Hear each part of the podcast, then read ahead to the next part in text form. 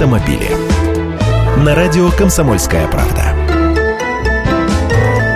Здравствуйте. Китайцы пробили брешь в обороне. Автопроизводитель Лифан определился с местом и даже договорился с администрацией Калужской области о строительстве сборочного автопредприятия. На сегодняшний день Лифан ведет производство своих машин на черкесском заводе Дервейс. Там собирают модели Бриз, Солана, Смайли и X60.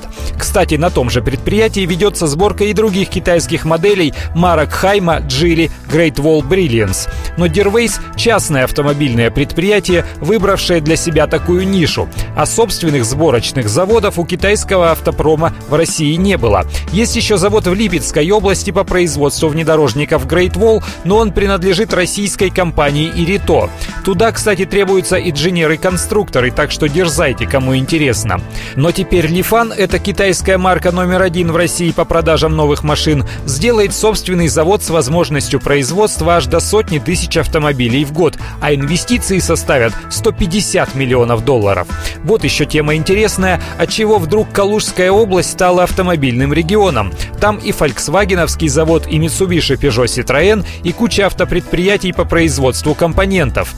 А мне тут один знакомый из числа авторитетных экспертов по автобизнесу шепнул, что все дело в коррупции. Ничем таким особенным Калуга не примечательна, но в других регионах чиновники слишком много просят.